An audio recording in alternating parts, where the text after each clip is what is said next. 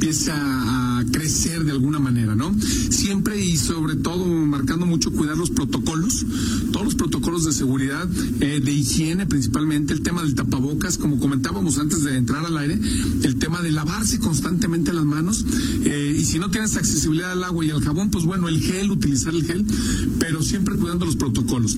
Esta no es una decisión que se tomó al aventón, yo creo que es una decisión donde tanto el secretario de Salud del Estado como el secretario de Salud Municipal han venido trabajando, se ha visto buenos resultados, principalmente con el uso del cubrebocas, porque si bien nos fijamos, Toño, hemos visto en lo general que la gente está empezando a generar sus actividades normales, está yendo ya a trabajar, se están subiendo a los camiones urbanos, pero cada vez más el uso del cubrebocas está generando el efecto que era lo que se esperaba, ¿no? Tú puedes ver en los resultados de salud, en los eh, números que se están dando, a pesar de que hubo festejos el día del 15 de septiembre y mucha gente salió, sin embargo, disminuyó en gran medida el tema de los contagios. Esto nos da y le da a las autoridades la certeza de poder empezar eventos, a, hacer eventos masivos, de tal manera que no solo reactivemos la economía, sino que al mismo tiempo la gente tenga una actividad adicional y que por fin nos empezamos a sacar de la cabeza que el COVID nos va a parar para siempre. Tendrá que llegar un momento en que el COVID tendrá que volverse eh, endémico, tendrá que ser parte de nuestra vida y acostumbrarnos a vivir con el COVID, con la sana distancia, con las eh, con la higiene necesaria básicamente, ¿no?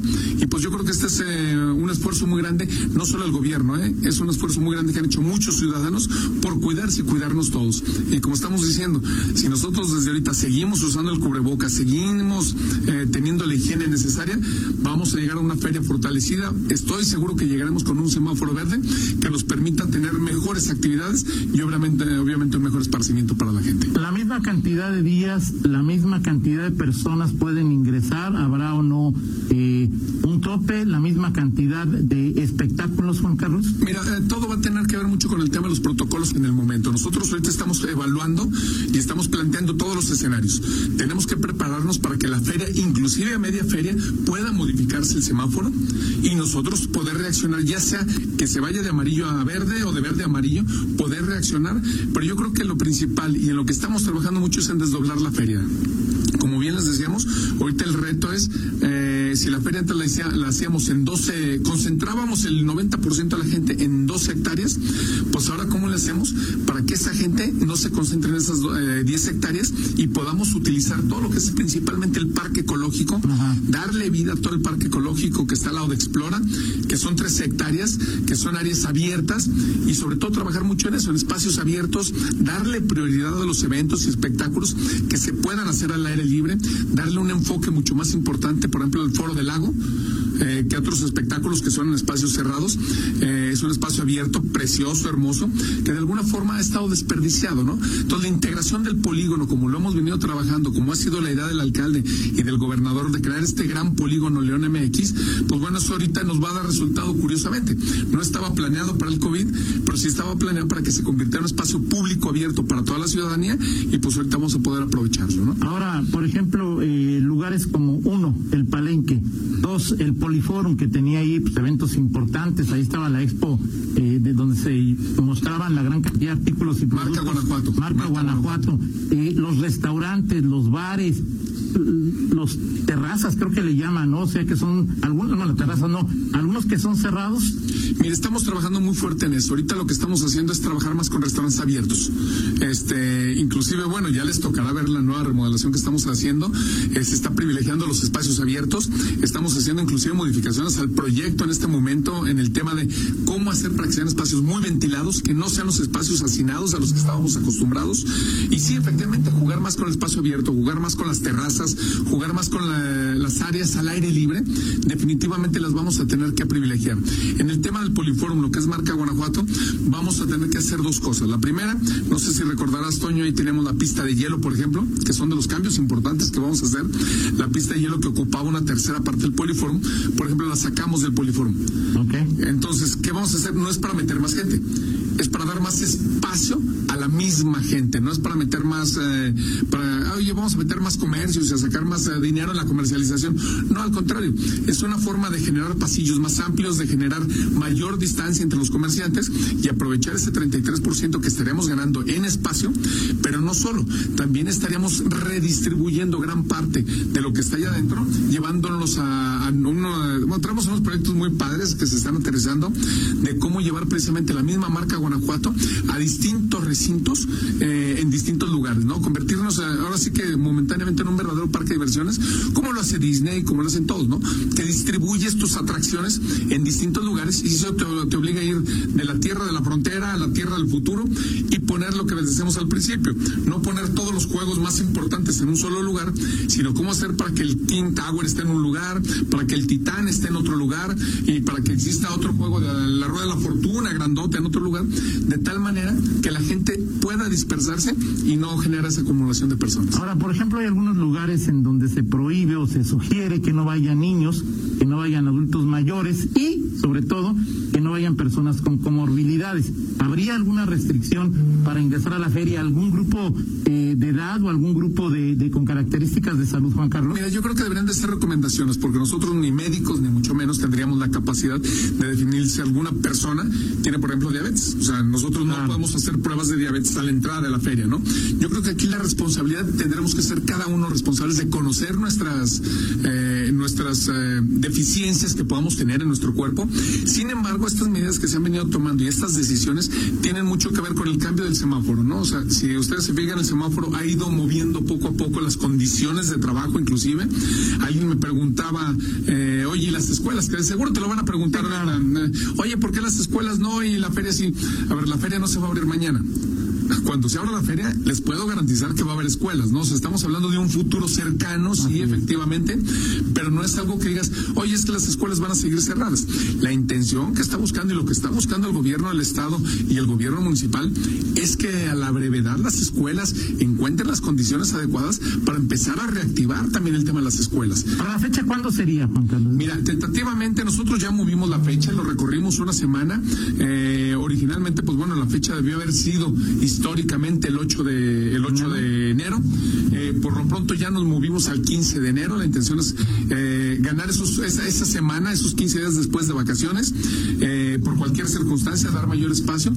Y pues bueno, principalmente el, del 15 de enero al 10 de febrero, tentativamente buscar que sean los mismos días, simplemente recorriéndolo una semana y pues viendo que las condiciones estén dadas para llevar una feria segura en cualquier momento. ¿no? La pregunta que más me, me, hacen a través de, bueno, no a ti, sino que te pida que te haga el palenque. ¿Va a haber palenque o no va a haber palenque? Mira, va a depender mucho de las condiciones. Para empezar, en el palenque, y hay que reconocer, hay un tema muy importante que requiere desde el principio las condiciones óptimas y que la capacidad del, del mismo empresario para ver si lo puede realizar o no. ¿Por qué? Porque al ser un espacio cerrado, el empresario también tiene que conocer las condiciones, primero de tener a los artistas disponibles. Okay. Que quieran. O sea, que quieran, porque no todos los artistas quieren. Algunos digan, yo ya me di el año sabático. Este, algunos otros dirán, oye, yo sí quiero participar, pero quiero participar al aire libre, dependiendo de las condiciones. Segundo, sí es muy importante para el empresario, y le recuerdo, el palenque no lo organiza la feria. Ajá. El palenque es una concesión, es un empresario, es una empresa que se dedica especialmente a eso, y él tendrá que analizar las condiciones, ¿no? Él está ya trabajando en sus protocolos, va a presentarnos, vamos a estuvimos el día de ayer precisamente con él. Eh, depende de él, o depende de la Depende- feria, o depende de Daniel Depende de Díaz, muchos de- factores. Sí. O sea, la- tanto el Estado como la Secretaría de Salud y como la feria pondremos o pondrán las condiciones en las que tendrá que operar el palenque. Y él a su vez tendrá que hacer las sumas y restas de si es viable o no, o qué tipo de palenque o qué tipo de artistas traer, ¿no? Sí, obviamente hay muchas preguntas, este, seguramente se, ir- se irán acumulando y las irán respondiendo a lo largo de las próximas Pero van a ser muy similares todas, Sí, ¿eh? claro. Muy similares Sí, todas. Mira, eso no se me había ocurrido. Mira, es cuando uno sube la rueda de la fortuna, pues a veces vas tú solo con hoy y creo que en la rueda de la fortuna caben cuatro. O sea, es decir, me vas a poner junto a unas personas que no conozco y que a lo mejor no voy a volver a ver o, o cómo, cómo se va a manejar esto? Mira, esa es una duda. A ver, muchos me dicen, oye, en los juegos, ¿qué va a pasar? Regularmente el 95% de los juegos son carritos de dos o de tres y regularmente te subes eh, con tu familia. Así es, o sea, así son el 90. Aquellos en los particular que tengan alguna peculiaridad, tendremos que ver inclusive si es viable tenerlos o no. O sea, si son aquellos juegos donde van a estar brincando y hay 40 muchachos brincando, mezclándose entre ellos, pues a lo mejor vemos la viabilidad de que esos juegos ni siquiera participen en la feria, ¿no? Desde, desde un principio. ¿Para qué estar buscando ese tema? Y si se llegase a dar el tema de la rueda de la fortuna, ¿no? Que son canastillas para cuatro personas, pero tu bloque es de dos personas, tendremos que ser muy cuidadosos en decir que sean bloques familiares o bloques de amigos, de conocidos, básicamente, ¿no? Yo creo, pero son protocolos que se están trabajando y son buenas preguntas que a nosotros nos retroalimentan para ir generando precisamente estos protocolos. No, lo tenemos pensado ese tema principalmente porque sale mucho el tema de, oye, los juegos, un carrito sí y otro carrito no. El tema no está ahí, o sea, un carrito tiene más del metro y medio de distancia, la distancia sana. Lo que tendremos que trabajar es la aglomeración en las filas. Exacto. Eh, o sea, eso es lo más importante. ¿Habrá venta de boletos por alguna plataforma para evitar que haya gente en taquillas y, que haya en estas más, más eh, hectáreas lugares por donde puedas entrar, más entradas a la Más entradas, sobre todo redistribuir la entrada, pero sobre todo yo me iría más eh, a la tecnología, Toño. Hacer ágil la entrada, el, entre menos utilice las taquillas, entre menos aglomeración de gente en las taquillas, vamos a sugerir mucho, de hecho estamos ahorita trabajando, bueno, lo voy a hacer al aire, voy a hacer un comercial gratis, pero bueno, estamos trabajando mucho con Oxxo de la mano para la venta de boletos directamente, pero al mismo tiempo estamos trabajando también la venta de boletos QR, que tú puedes comprar tu boleto en línea, llegar con tu QR, pasar, este, sé que tenemos el tiempo encima, pero sí lograr que si la gente puede comprar su boleto con anticipación, pueda perfectamente utilizarlo, entrar y bueno, no conocen, la, feria está remodelada, está, es otra feria, no la van a conocer, Toño, ahora, eh, espero que este año sí nos visites. no iba este. Es que esta va a valer la pena. La, feria ahora sí va a ser de primer mundo, Toño. Este, vas a, mira, aquí Rita cuando la conozcas, te va a decir, Toño, tienes que ir porque créeme, va a ser una feria muy diferente. Oye, varias preguntas. Dice eh, Oscar Negrete, lo mejor conocí como el gato. Ah, saludos, saludos, Oscarín. Que te felicita porque regresa a la fiesta charra, a la, a la feria. Es correcto. Bueno, ay, gatito, eran parte de las. Pero bueno, no, tiene razón. Las novedades. Era parte de las novedades, ¿no? Regresa a la fiesta charra. Efectivamente, eh, precisamente sustituyendo eventos que antes eran a puerta cerrada, ahora nos vamos a eventos que son ah, en espacios abiertos, ¿no? Eh, que además era una necesidad rescatar nuestras tradiciones. Se habían ido perdiendo. Eh, yo creo que la feria eh, eh, tiene muchos elementos y hay que participar con todos los elementos. No regresamos mucho con el tema de las escaramuzas, las fiestas charras. No nos da para hacer un, cotijo como tal, donde podemos tener un coleadero, pero sí vamos a tener todas las suertes charras que en su gran mayoría son en un ruedo y bueno, va a estar muy interesante, ¿no? Y bueno, ya que estamos aquí, este, pues ya, ¿verdad? Va a haber, va a haber plaza de toros este portátil para que esté ahí, haya corridas de toros cerca de la feria, dentro de la feria. Mira, el tema de la Plaza de Toros no depende de nosotros, este, depende, es un empresario externo a la feria. ¿El Alberto El señor Valleres. Ellos son los que se encargan y son los que de alguna manera u otra tienen el cartel de, de los toreros importantes, ¿no? Esto depende de ellos definitivamente. Pero habría lugar donde poner una plaza portátil. Sí, sí, hay, habrá muchos lugares donde ponerla, ¿no? Este, te, repito, es que la feria de alguna manera otra ha estado desperdiciada. Este, y sí, me queda claro que si, que si hubiese la intención y hubiese la posibilidad y la gente así lo quisiera, por supuesto que dentro de las actividades podrían incluir algún, algún par de corridas probablemente. Sin embargo, nosotros nos queremos más concentrar en la fiesta charra. O sea, la fiesta charra, la fiesta taurina, eh, es parte de la tradición, pero yo creo que los charros, eh, la lucha libre, vamos a enfocarnos a lucha libre triple A, eh, nos vamos a enfocar en el box profesional, todo esto al aire libre, Toño. O sea, al final de cuentas, la gente se va a sentir más tranquila y nosotros también, entre más actividades tengamos al aire libre, ¿no? ¿Se va a mantener el combo de entrada y acceso a los juegos, los 10 de 70 pesos, Juan Carlos? Mira, se está trabajando en eso. el año pasado fue un éxito en general. Yo sé que generó molestias en algunas personas y estamos conscientes de eso, Lo que sí te puedo decir es que en lo general el 85% de las personas lo vieron como un beneficio para las familias principalmente, para la economía de las familias, donde tú llegabas con tus niños, eh, cinco o seis niños, y tú me podrás decir, ay, es que desembolsas de un trancazo 70 pesos, pero una vez que estás adentro, no vuelves a pagar nada. Y había quien decía, uy, pues hay unas colas bien largas y nomás me subía siete juegos. Pues es que antes con 70 pesos te subías a uno. O sea, el, el efecto fue muy positivo. Lo que sí tendremos que hacer es generar mayores atractivos adicionales para aquellos que no se suben a los juegos, como reforzar el Teatro del Pueblo, reforzar las fiestas charras, por ejemplo, en estos días, meter la fiesta charra eh, gratuita también, que les permita a la gente tener distintas alternativas, ¿no? Y que puedan desquitar su boleto a los 70 pesos, no solo en los juegos, si te gusta el Teatro del Pueblo, si te gusta la charrería, si te gusta la, los juegos, lo que te guste, puedas decir, desquité mis 70 pesos a plenitud. Los, eh, la seguridad en la feria, ¿cómo se manejaría en estas condiciones de, de pandemia? A ver, la seguridad, hay dos temas de seguridad, ¿no? Yo lo dividiría en el tema de seguridad de salud, eh, obviamente con protocolos que estamos trabajando, no te puedes decir en este momento, ah, mira, vamos a hacer esto y esto y esto, porque luego resulta que lo que hoy estamos haciendo el día de mañana resulta que no funciona, ¿no? Nos pasó mucho con los sprays sanitizantes, ¿no? En un principio se recomendaba mucho entrar y los túneles sanitizantes, hoy resulta que no son tan efectivos como se pensaba, eh, se volvieron costosos, obviamente por la gran demanda que había, sin tener la efectividad adecuada, ¿no? Eh, al principio te decían que el cubrebocas no era lo que había que usar, que no servía para nada, y ahora resulta que es una de las grandes soluciones que hemos encontrado. Entonces, eh, te repito, vamos a ir trabajando en esos temas. Por el otro lado, el tema de la seguridad del año pasado, creo que tuvimos una feria muy segura. A la hora de las encuestas, cuando hacemos las encuestas de satisfacción, en primer lugar nos decían 99% de satisfacción el tema de limpieza. La gente decía, es una feria limpia y ordenada. 99% de la gente. Y en 98% decían, fue una feria muy segura. La gente se sintió segura dentro.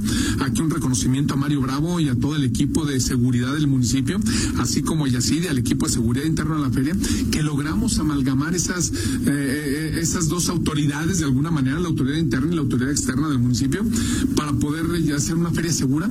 No hubo broncas, no hubo pleitos, eh, no hubo grandes problemas. El único problema que tuvimos en algún concierto, una banda de robacelulares llegaron, se les detectó, se les agarró y se logró confiscar y recuperar todos los teléfonos, alrededor de 27 teléfonos celulares en un ratito que se habían robado, ¿no? Todos ellos venían del Estado de México, por cierto, eh, pero se logró desarticular, ¿no? O sea, no estamos eh, exentos de que pueda suceder algo, lo que sí la capacidad de reacción y de prevención que tienen nuestras, eh, nuestras fuerzas de policía, pues bueno, han sido muy efectivas, ¿no? Dice el síndico Cristian Cruz, te mando un saludo y reconocer la ruta de trabajo de todo el Consejo y su labor en las comisiones. Habrá que seguir trabajando mucho en la prevención y poder llegar enero en buenas condiciones para que la feria sea alegre, divertida y con seguridad sanitaria. Dice Cristian, y para terminar, pues ya sabes de qué te va a preguntar, ¿no? es decir, este... No, no sé.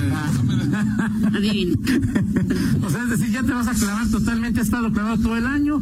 El PAN elige candidato a la alcaldía municipal, a regidora, a síndico, es ¿Te vas a sacar en la feria o sigues, sigues levantando la mano para.? Pero ya la neta, o sea, ya para, para, no volverte a preguntar, Juan Carlos. A, ver, mira, Toño, yo creo que. Y te lo voy a decir en francas palabras, ¿no? Yo creo que no existe un político. Eh, tú puedes jugar con los tiempos y momentos y tenemos que ser muy respetuosos también de las instituciones a las que pertenecemos. En este, en este momento, pues pertenecemos al Partido Acción Nacional y con mucho respeto a la misma institución tenemos que ser cuidadosos. Sin embargo, lo que sí te puedo decir es que yo no creo que exista un político que se dedique a la carrera de la política que no se sienta orgulloso de representar a su ciudad. Eso o sea, que no te descarta. Por supuesto que no, yo creo que no firmaste una carta, Juan Carlos, ahí que, de, con el, que no te, que te comprometías a no buscar ningún puesto. Hace un año no tenía ganas, hoy sí tengo. ¿Qué más da? O sea, Como dicen por ahí, ¿qué tiene? O sea, es decir, que no te borren de la lista. Que no me borren de la lista, no, por supuesto. ¿Sabes? El único que me puede borrar de la lista es mi partido. Esa es la decisión y la elección de mi partido. Y nosotros somos muy respetuosos de las decisiones que toma el partido y siempre de la mano eh, buscando el beneficio de la ciudad. A ver, acuérdate, Toño, que el ser alcalde no solo es de querer es de querer, es de poder, de tener el tiempo, de tener la capacidad, pero al mismo tiempo también las condiciones. Eh, no, y yo no quiero decir que porque alguien no sea candidato en algún momento sea bueno o sea malo. Las condiciones de la ciudad, de gobierno en cada momento, requieren perfiles específicos. Y eso es lo que el partido tiene que buscar ahorita. No el mejor candidato, que todos somos, creo que habemos grandes candidatos. Acción Nacional tiene mucho para dónde escoger, sino cuál es el perfil del momento que se requiere para gobernar en este momento la ciudad con la complicidad que tenemos, ¿no? Temas de seguridad, eh, que muchos dependen del municipio, muchos otros dependen de la federación. Pues bueno, ¿cómo, cómo lograr esa amalgama? ¿Cómo lograr esa coordinación? Porque luego decimos que es el Estado, ¿no? También el municipio tiene que lograr esa coordinación con el Estado, con el gobierno federal y obviamente la concientización de las personas, ¿no? Son muchos temas. Eh, este tema, bueno, nos vamos a aventar siete bloques platicando tranquilamente, tranquilamente ¿no? Perfecto, pues muchas gracias, eh, Juan Carlos. Seguiremos platicando de la feria y pues, de tus eh, aspiraciones. Renovadas aspiraciones hace un año no tenías, ¿qué tiene? Hoy si tienes ganas, ¿qué tiene? ¿no? ¿Y, qué le hace? ¿Qué le hace? Gracias, Juan Carlos. Gracias como Muchas gracias, Rita, gracias. Son las 7.50, una pausa, regresamos. Contáctanos en línea promomedios arroba gmail.com.